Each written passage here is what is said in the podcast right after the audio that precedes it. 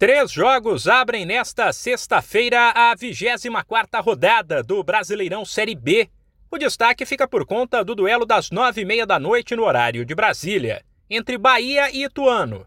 O tricolor da Boa Terra caiu para a terceira posição na última rodada, mas se vencer ultrapassa o Grêmio e reassume provisoriamente a vice-liderança, enquanto a equipe de Itu vive um bom momento e luta para se aproximar do G4.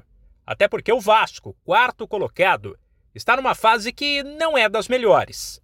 Ele caiu de produção e pode ver o Londrina, que aparece seis pontos atrás em quinto, encostar se vencer o Lanterna Vila Nova nesta sexta-feira, às sete, fora de casa. O outro duelo da noite será entre Brusque e Ponte Preta, às nove e meia. Já no sábado, a situação do Vasco pode piorar ainda mais.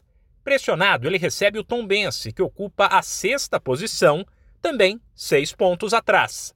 A partida será às 11 da manhã, mesmo horário de Operário e Sampaio Correia.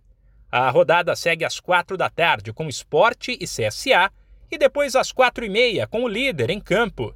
Embalado e em contagem regressiva para confirmar o acesso, o Cruzeiro recebe a Chapecoense, que briga para não cair.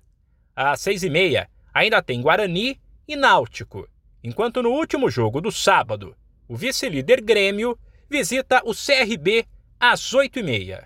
A rodada da segundona termina no domingo, com um único jogo, 11 da manhã, entre Novo Horizontino e Criciúma.